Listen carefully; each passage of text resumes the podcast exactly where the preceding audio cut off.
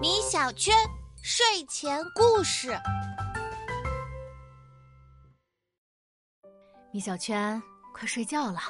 妈妈，我想看完这本侦探书再。你这本书还有这么多，得什么时候才能看完呀？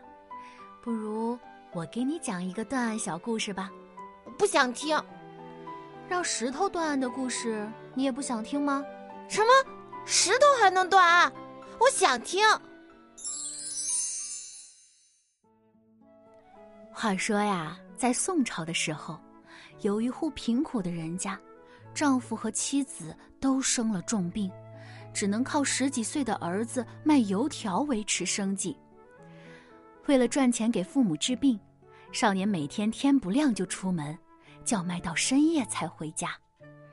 这天，少年的生意很好，午后闲暇，他用自己油乎乎的手一枚一枚的清点着铜钱。一、二、三，嗯，九十八、九十九、一百。今天他居然卖到了一百枚铜钱，少年开心极了，捏着铜钱舍不得撒手，反复摩擦。但是他出门太早，又叫卖了一上午，早就疲惫不堪。突然一阵困意袭来，他便靠着路旁的大石头。睡着了。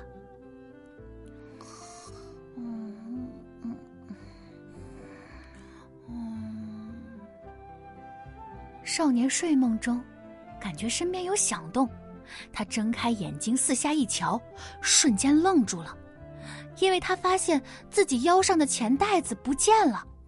他又气又急，却又无能为力，伤心的坐在路边嚎啕大哭。我的钱呢？给我父母买药的钱就这么丢了。就在这时，一个皮肤黝黑、额头上有个月牙印记的官员恰好路过这里。没错，他就是传说中断案如神的包拯包大人。包大人见了这种事，肯定不能袖手旁观。他停下来仔细询问少年事情的经过，可这闹市人来人往，少年又一直靠着石头熟睡，一点查案的线索都没有。但包大人略微沉思了一会儿，还是想出了办法。他胸有成竹的对少年说：“你身后的这块石头肯定什么都知道，让我好好审审他，然后把钱还给你。”随后。包大人便让随从们放出这个消息，人们一听包大人要审石头，便全都好奇的跑来看热闹。见百姓们围得差不多了，包大人便一本正经的对石头说：“石头啊，石头，你知道是谁偷了钱吗？”石头当然不会有反应了。包大人又说：“石头啊，石头，你最好乖乖告诉我。”大家看着包大人自言自语，忍不住在一旁笑话他，而包大人呢，却丝毫不受干扰，依然一脸严肃。大胆石头，竟敢包庇犯人！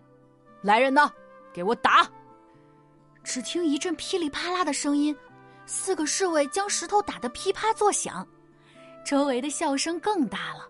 百姓们叽叽喳喳的议论道：“包大人真是糊涂了。”没错，石头怎么能说话呢？就这种水平还断案，太丢人了！还不如让我来呢。听到这些，包大人板起脸呵斥道：“案子都还没审完，你们就敢如此议论本官？我要罚你们每人一枚铜钱，小惩大戒。”说完，他让手下的人端着一盆热水去收钱。看热闹的人自知有错，都乖乖的排着队往水盆里丢钱。扑通，扑通，扑通，包大人的眼睛一直盯着水盆。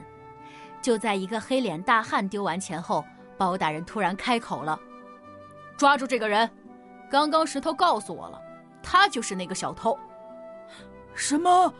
石头竟然真的认出我了？大汉做贼心虚，以为包大人真的听到了石头说话，立刻把自己偷钱的过程交代了出来。围观的百姓不禁赞叹：“不愧是断案如神的包大人呐，居然真能让石头说话！”等人群散去后，手下忍不住问道：“大人，石头真的和您说话了吗？”包大人笑了笑：“ 当然没有了。”我审石头啊，只是为了吸引小偷过来看热闹。那您是怎么认出小偷的呀？之所以认出他呀，是因为小少年在数钱的时候让铜钱沾上了油，而那个围观的人丢铜钱的时候，水面正好浮起了油，所以我断定，他丢到水里的钱就是从小少年那儿偷来的。原来如此。啊这个故事真是太精彩了！要是不听到最后，我也以为包大人真的能跟石头说话呢。好了，时间不早了，宝贝，快睡觉吧。我们明天再继续来听精彩的故事。